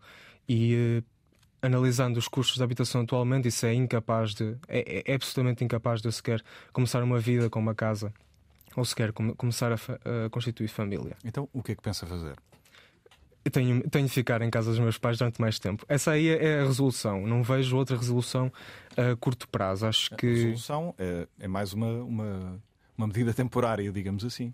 Então, pois lá está. Então, se calhar vamos vivendo medida temporária em medida temporária à espera de que, ao fim de 20 e tal anos de estagnação, digamos assim, consigamos sair desta, desta, deste ciclo vicioso, digamos assim, à espera de que venha algum tipo de, algum tipo de mudança de mentalidades que realmente proporcione um aumento de salários gradual, um, um aumento de salários uh, digno para. Um, para os jovens, digamos assim. Eu gostava também, por exemplo, abordando de novo a questão dos jovens serem um bloco eleitoral ativo ou não. Por exemplo, fala-se muito que os jovens são extremistas, como ainda agora diziam um, no início do debate. Os jovens não são extremistas, por exemplo, vou dar um, um exemplo. Uh, a Câmara de Gondomar, nomeadamente a Escola Secundária de Rio Tinto, onde eu andei, fez ou faz, sempre que existem algumas eleições legislativas, inclusive europeias e presidenciais, faz uma espécie de, de eleições fictícias, digamos assim. Ou seja, pegam nos partidos, uh, divulgam os seus programas eleitorais todos e no, uh, no último dia de aulas, antes das eleições ou na, exatamente pouco antes das eleições, fazem uma, uma eleição fictícia, digamos assim, ou seja, põem os boletins de voto nas mesas e os estudantes votem por aí fora. E verdade seja dita, já fizeram isso várias vezes e não se verificou nenhum extremismo. Muitas Mas vezes. Está, está, a dar um exemplo, um exemplo concreto e localizado. Sim, sim. É? As sondagens sim, sim, e os estudos uh, que temos conhecido uh, mostram-nos, uh, por exemplo, um apoio mais, mais acentuado do, dos jovens a forças populistas. sim, sim, sim, sim. Como, como, como, o caso do Chega em, em Portugal. A questão é que, por exemplo, pegando novamente neste caso localizado, como mencionou, é um caso localizado, mas estamos a falar de milhares de estudantes. Ou seja, tendo em conta a relevância estatística deste, destes estudantes e tendo em conta que uma grande parte das escolas, digamos assim, não apresentaram resultados eleitorais muito distintos daqueles que estávamos à espera, ou seja, com as duas, com os dois partidos do Bloco Central à frente, uh, então parece que parece que existe outro, outro outro, outro panorama que provavelmente não está a ser observado, digamos assim. Por exemplo, quando nós vamos, nós, a Academia Política Partidária, vamos às escolas secundárias e perguntamos qual é que é o primeiro o primeiro, a primeira palavra que os jovens se lembram quando falamos em política. Muitos falam, por exemplo, imediatamente corrupção, ladrões e chega. Muitas vezes é isso exatamente que dizem. Há, há um estudo uh, mais ou menos recente da Fundação Carlos de Gulbenkian, que já foi aqui uh, uh, referido pela Adriana, se não estou enganado, e esse estudo contraria a ideia de declínio generalizado de, da participação política da juventude em Portugal. no entanto, ele também mostra que os jovens apostam em, em formas de participação menos convencionais. Uh, debates uh, online, uh, através do envolvimento de associações, plataformas e não tanto em formas relacionadas com, com o sistema partidário propriamente dito. o voto, comícios de partidos, participação noutras atividades partidárias, ou seja, há sobretudo uma participação fora dos círculos político-partidários. Inês Ayer, vou de novo ao seu encontro aí a Nova York para lhe perguntar se na sua leitura são os partidos e a política que promovem esse afastamento ou se são os jovens que não querem saber da política e dos partidos? Eu acho que os jovens têm um grande interesse em participar e, e ter um lugar, um, um, lugar à mesa, mas muitas das vezes, até como a Adriana estava a referir, uh, sentem-se um pouco afastados porque sentem que não querem uh, que os partidos não os representam que existem demasiadas escolhas também para, para aquilo que são as suas ideologias e também a questão das juventudes partidárias, que eu penso que uh, acabam por ser o contrário do seu propósito e uh, captar apenas uma, uma franja muito particular da, dos jovens e não são suficientemente representativas de todas que são as, as diferentes realidades do país e, e geografias. Quando diz uh, que os jovens têm interesse em participar, em participar no sistema partidário tradicional? Eu penso que sim, é, desde o do nível uh, local. Eu acho que é importante uh, valorizar não só os, aquilo que são os lugares na Assembleia, mas também na Assembleia da República, como também nas Assembleias locais. Mas penso que vai ainda mais além do que. Eu acho que o papel político dos jovens não é só em cargos políticos, mas também em, com o que, por exemplo, estamos a tentar fazer com o Coletivo Matéria, que é dar voz aos jovens nas áreas de liderança das organizações e na sociedade civil, porque nós acreditamos que este impacto de liderança na sociedade civil pode Mas também... esse é outro tipo de envolvimento, eh, que nada tem a ver com o envolvimento partidário puro e duro. Sim, sim, sim, exatamente. Mas é, acho que acaba por ter sempre acho que é importante criar essas sinergias também uh, público-privadas que possam também uh, levar a uma participação maior dos jovens nos, em ambos, ambas as vertentes. João Maria Joné, porque é que há, do seu ponto de vista, este uh, interesse uh, acentuado, uh, interesse em participar neste tipo de, de, de, plataformas, de associações, o envolvimento cívico, a participação cívica e não tanto a participação partidária pura e dura no, no sistema tradicional? Porque uma característica da juventude é a inocência, outra é o idealismo e outra é o desconhecimento. É, é normal, as pessoas vivem menos, passam por menos experiências e eh, demoram mais a perceber coisas, mas eh, desde o mas, início mas é não, do, dos tempos da democracia. Sim, porque desde o início dos tempos das democracias que há esta discussão de que os partidos não servem e que não são bons e que chatice que há partidos e porque é que as pessoas se dividem, porque é que não se entendem e porque é que não são todas amigas. Mas as pessoas efetivamente dividem-se e não se entendem e não são todas amigas. E para isso é que os partidos existem desde, o, desde que há democracias liberais. Era assim, eh, quando os Estados Unidos foram fundados, os fundadores dos Estados Unidos estavam interessadíssimos em que não existissem partidos e isso foi uma coisa que demorou mais ou menos seis anos num eleitorado super pequeno e, e, e super envolvido naquele fenómeno. Eh, conseguiram em seis anos acabar com essa, com essa ideia porque não faz sentido. As pessoas organizam-se porque muitas valem mais do que poucas. E se forem muitas e tiverem uma ideia ou consensualizarem uma ideia, vão chegar muito mais longe do que se estiverem a dividir até ver quem é que é o mais puro. E organizam-se politicamente porque, sabendo as regras com que podem atuar no espaço político, têm, têm a garantia de que as suas ideias vão ser aplicadas de forma mais eficaz. Eu hum, sou muito a favor de projetos de politização e de envolver as pessoas, como disse, em, em, em, iniciativas de sociedade civil que incluam vários partidos. Mas gosto sempre de lembrar as pessoas nessas iniciativas que as pessoas, tendo convicções e podendo consensualizá-las com as outras em partidos, devem fazê-lo. Porque os, sem partidos não há participação uh, política democrática. E tivemos aqui algum tempo a falar se há, se há um bloco eleitoral de jovens, isso não há. Uh, evidentemente há um bloco mais pequeno do que, e menos mobilizado do que aqueles para que os políticos falam mais, nomeadamente os pensionistas. Mas isto passa muito pela negação dos jovens desta realidade que é a organização, a organização política. Em Portugal, mais do que noutros sítios até, é impossível uma pessoa ter voz na política sem pertencer, ou praticamente impossível sem pertencer a um partido. Só é possível a nível local. Não, não, é, não é permitido haver independentes candidatos à Assembleia da República. E é lá que se decidem coisas. Eu acho que as pessoas acabam a, a, isto também, lá está, eu estou a dizer que as pessoas estão em negação da natureza humana, mas eu também estou um bocadinho no sentido em que as pessoas ao longo da história também viveram nesta, neste esforço inglório que eu acho que é tentar fazer um mundo para além dos partidos. Porque lá está, as pessoas dividem-se, dividiam-se. Antes de haver democracias, dividiam-se nas cortes, e antes de haver cortes, dividiam-se nas tribos. As pessoas sempre se dividiram em grupos de, em grupos de interesse.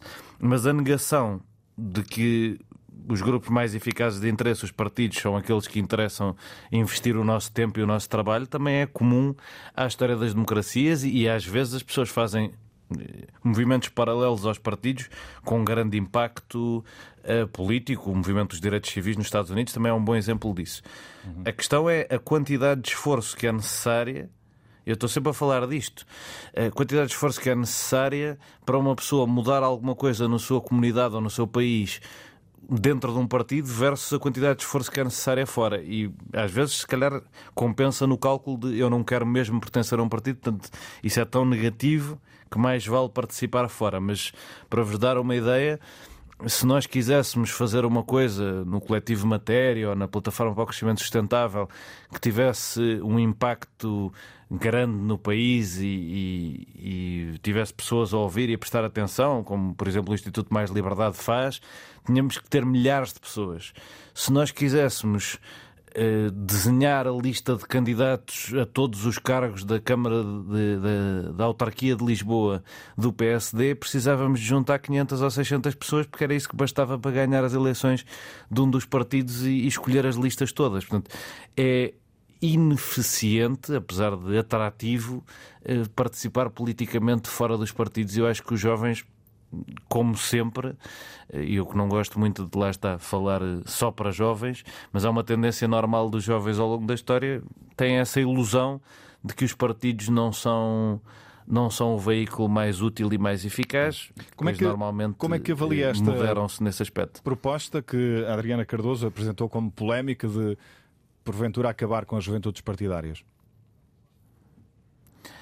É uma coisa que eu, que eu, também, que eu também defendo, um, que, eh, eu, mas eu sou contra a compartimentação. Uh, no geral, tende a ser um bocadinho contra a compartimentação de, de, de blocos eleitorais em estruturas políticas.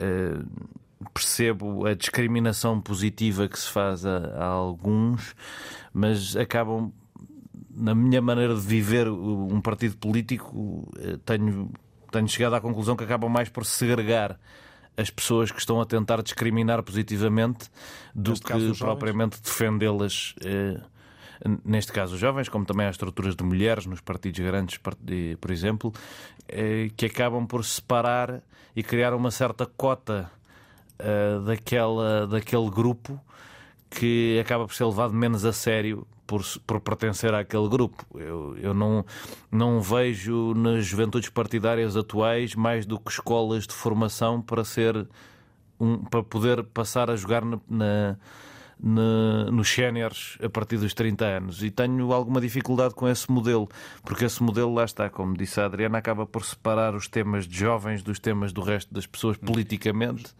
Uh, o, que, o que faria sentido se, por exemplo, existisse para cada estrutura etária, tipo sociais-democratas de meia idade e geriátricos sociais-democratas, se existisse uma estrutura para cada faixa etária, se calhar faria algum sentido, mas haver só para os jovens acaba por, por torná-los um bocadinho.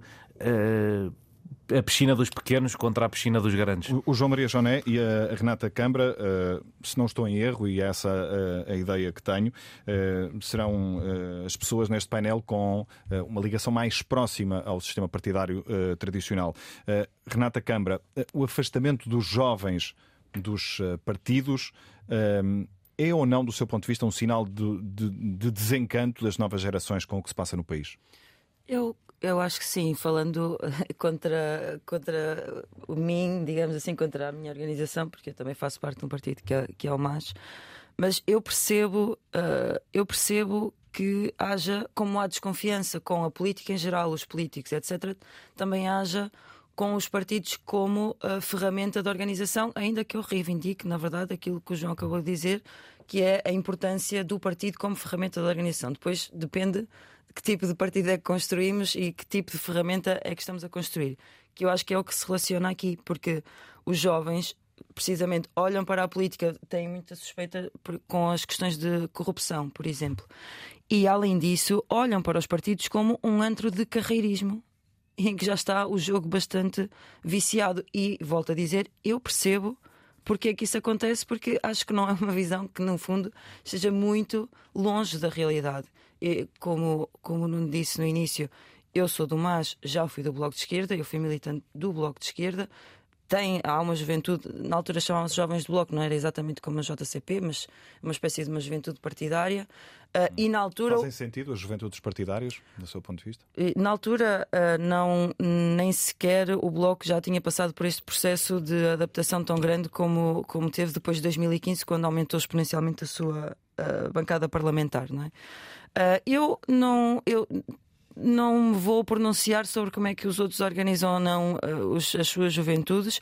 Eu acho que as juventudes partidárias que existem são extremamente prejudiciais porque lá está, servem como escola de formação para carreiristas e muitas vezes para transformar as associações estudantes que já foram ferramentas, também elas como os partidos, de organização para a luta, para reivindicar, para conquistar melhores condições de vida, precisamente para os jovens, e foram transformadas uh, em comissões de festas, organizadores uh, de festas de viagens de curso, etc. E isso é extremamente prejudicial e temos muito a agradecer às juventudes partidárias, em particular a JS e a JST, na transformação ou na deformação completa desse, dessas associações de estudantes e núcleos de estudantes. Uh, e que isso e tem um impacto muito grande na perda de força que teve o movimento estudantil em Portugal e também, obviamente, na perda de direitos que os estudantes tiveram, uh, e acho que isso é prejudicial. Agora, se, e, e, e porque agora vou puxar a, a brasa ao, à minha sardinha, ao, ao meu tofu, para ser mais inclusiva, mas se uh, um partido é construído com a perspectiva.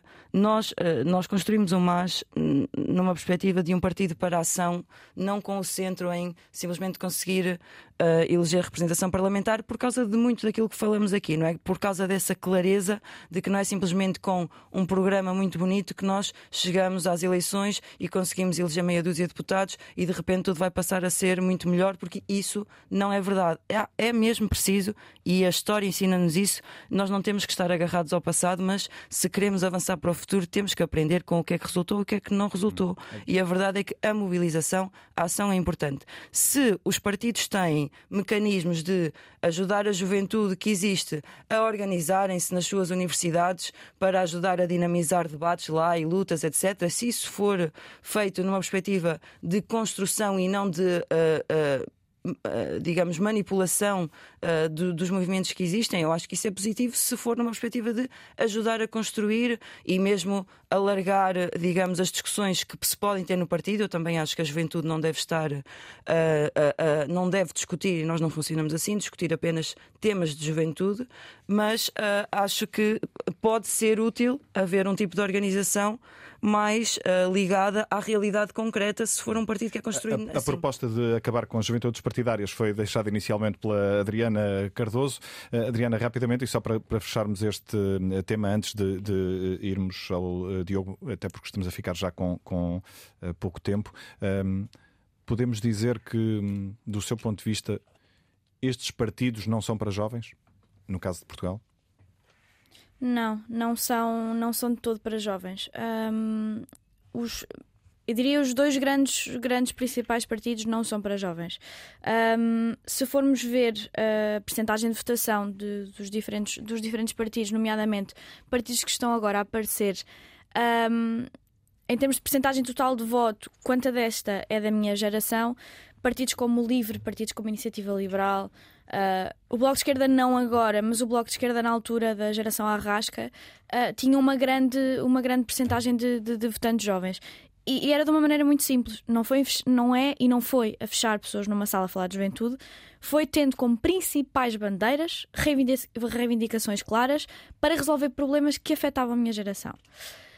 Eu não digo que o PS e o PS têm que fazer propostas apenas e só para resolver o problema da habitação para jovens mas propostas para resolver a habitação, propostas para resolver a. a, a porque o Joana disse há pouco que é, é, é quase um, um, uma inevitabilidade que, que que, que, portugueses e jovens portugueses acabem por emigrar, nomeadamente no mercado de trabalho cada vez mais uh, mundial.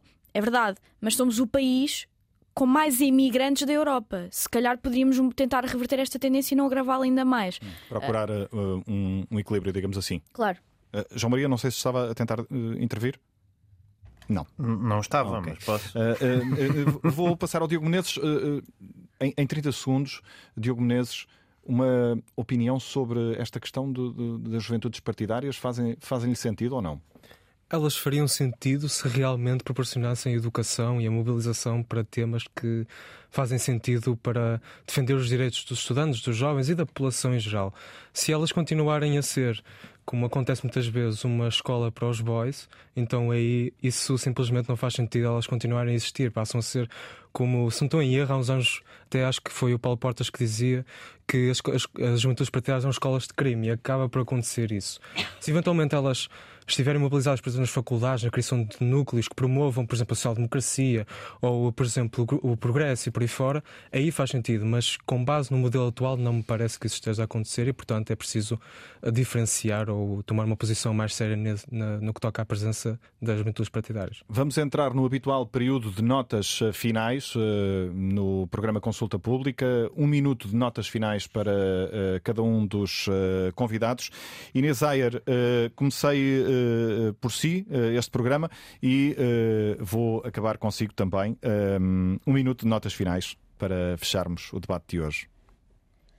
Um, eu penso que muito se falou em relação aos temas da, do que é que importa para os jovens, da questão da espera salarial e também da, da habitação, mas eu gostava de deixar uma nota final, porque acho que também cheguei a referir no início, que é importante também uh, o papel da, da cultura, agora também na, na campanha, da cultura e do ambiente, porque eu penso que uma das razões que também que também me fez uh, mudar para Nova York foi a questão de o acesso cultural ser muito maior, uh, não só de não só em termos de, de, de espetáculos, mas também de, de, de tradições do próprio da própria cultura americana e penso que falta muito essa promoção da, da aproximação ao, aos jovens à cultura portuguesa de uma maneira uh, acessível.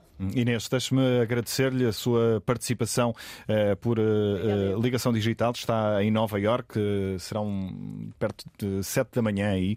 Nesta altura acordou bem cedo para estar connosco. Obrigado uma vez mais também por isso. Avanço para João Maria Joné. Um minuto de notas finais e este é o único momento do programa em que vos peço que respeitem esse, esse tempo. Um minuto de notas finais, João Maria. A minha nota final seria que se fizessem menos programas focados. Eu, eu, tenho alguma dificuldade em achar que um programa em que vários jovens falam sobre problemas de jovens à vez um, ehm, será um programa que muitos jovens vão ouvir. Uh, também é bom e eu não, não tenho nada essa vontade. Acho que o diálogo para a construção de um futuro melhor passa por um diálogo intergeracional. Não é só, não se fará só de, de, jovens falarem para jovens, mas é importante nós percebermos que, há, que se era para jovens ouvirem o que nós temos para dizer, hum, há certas coisas que, que não que há certos formatos que não tocam e que não chegam, e o formato de jovens para jovens, eu acho que falando como jovem, Uh, está um bocadinho gasto nesse sentido. Gostava de, de ter menos conversas uh, só de jovens uh, e só sobre jovens no futuro. Renata Câmara, seu minuto de notas finais. Não te preocupes, João, que eu estou aqui para colocar um bocadinho em causa esta cota jovem, uma vez que já estou acima dos 30, mas percebo o que estás a dizer. Bom, para terminar, na eh, política estamos, estamos acima, Sim, até aos 50 estamos nos jovens, parece-me. Desculpa. Bom, uh, desculpa, Nuno, estar a, a, estar a desviar aqui o tempo. Uh, notas finais. Uh, eu acho que uh, é muito importante nós começarmos a refletir sobre o que é que funciona e o que é que está a falhar, mas acima de tudo espero que se alguém jovem realmente se deu ao trabalho de, e acho que sim, que, que, também haverá gente a ouvir, pelo menos eu tive gente a dizer-me que, que, que, ia ouvir. acho que a grande lição, aquilo que eu tentei mais passar é esta consciência de que vale a pena informar-se, vale a pena conhecer conhecer os programas, mas nós só com programas, só com propostas, só ficando à espera de que os partidos no Parlamento uh, venham a, a, fazer alguma coisa, se nós não nos organizamos e nós não nos mobilizamos, nós não vamos conseguir arrancar uh, as, as, conquistas os direitos de que nós uh, precisamos. A nossa estabilidade salarial de vida para nós podermos ter um futuro digno em Portugal só virá se nós resistirmos àquele que tem sido o plano do centrão e da direita de destruir os nossos direitos para nos poderem precarizar e assim é verdade que tem aumentado a desigualdade social. Um Adriana, outro caminho é possível. Adriana Cardoso, um minuto de notas finais. Sim, não vou ultrapassar porque vou ser, vou ser, vou ser o máximo disciplinada. Um, não querendo repetir o que o João disse e, e sendo muito contra esta segregação geracional de, de, debates que acho que prejudica seriamente, uh, e, e, sendo alguém que tem um, um, programa político, de comentário político que iniciou agora, uh, tentar falar só para a minha, para a minha geração, para, para a juventude, não, não funciona no mercado todo. Uh, não é algo que as pessoas, as pessoas não gostam de ser tratadas como. como como intelectualmente inferiores, as pessoas gostam de ser tratadas como, como qualquer outra pessoa. Uh, diria que, uh, por mais que eu tenha um discurso, e, e tento dizer isto sempre, uh, em que acho que os partidos podiam fazer muito para melhorar e muito para melhorar para chamar a minha geração. Não consigo entrar neste discurso do anda tudo a gamar. Toda a gente que está dentro dos partidos quer, quer é caciquismo, quer é, é quer, é, quer é cargos. E acho que esse discurso é, é em certos aspectos, profundamente antidemocrático, porque nós não temos democracia sem partidos. Diogo Menezes, o seu minuto. Uh, também serei breve. Realmente parece que o, o, voto não é, não é apenas a única forma de dar o parecer às ideias dos jovens ou o que é que os jovens querem de Portugal digamos assim, é preciso dar também o papel devido às manifestações e, e a todas as reivindicações que normalmente estão mais presente, presentes na, na faixa etária dos jovens, nomeadamente mesmo no caso da habitação, por exemplo, se queremos mais habitação ou uma habitação mais democrática, então é essencial os jovens irem a manifestações no que toca a, a, a, ao pedido de direitos de volta, ou seja, ao pedir os direitos de volta que estão consagrados na Constituição. E eh, pronto, mesmo com nota final, é apelar, obviamente, ao voto, neste caso jovem, que com toda a certeza tem que fazer toda a diferença. Obrigado, Diogo, e a todos os eh, convidados do Consulta Pública de hoje, que agora termina. O programa teve produção de Alice Vilaça e fica, como sempre, disponível em podcast.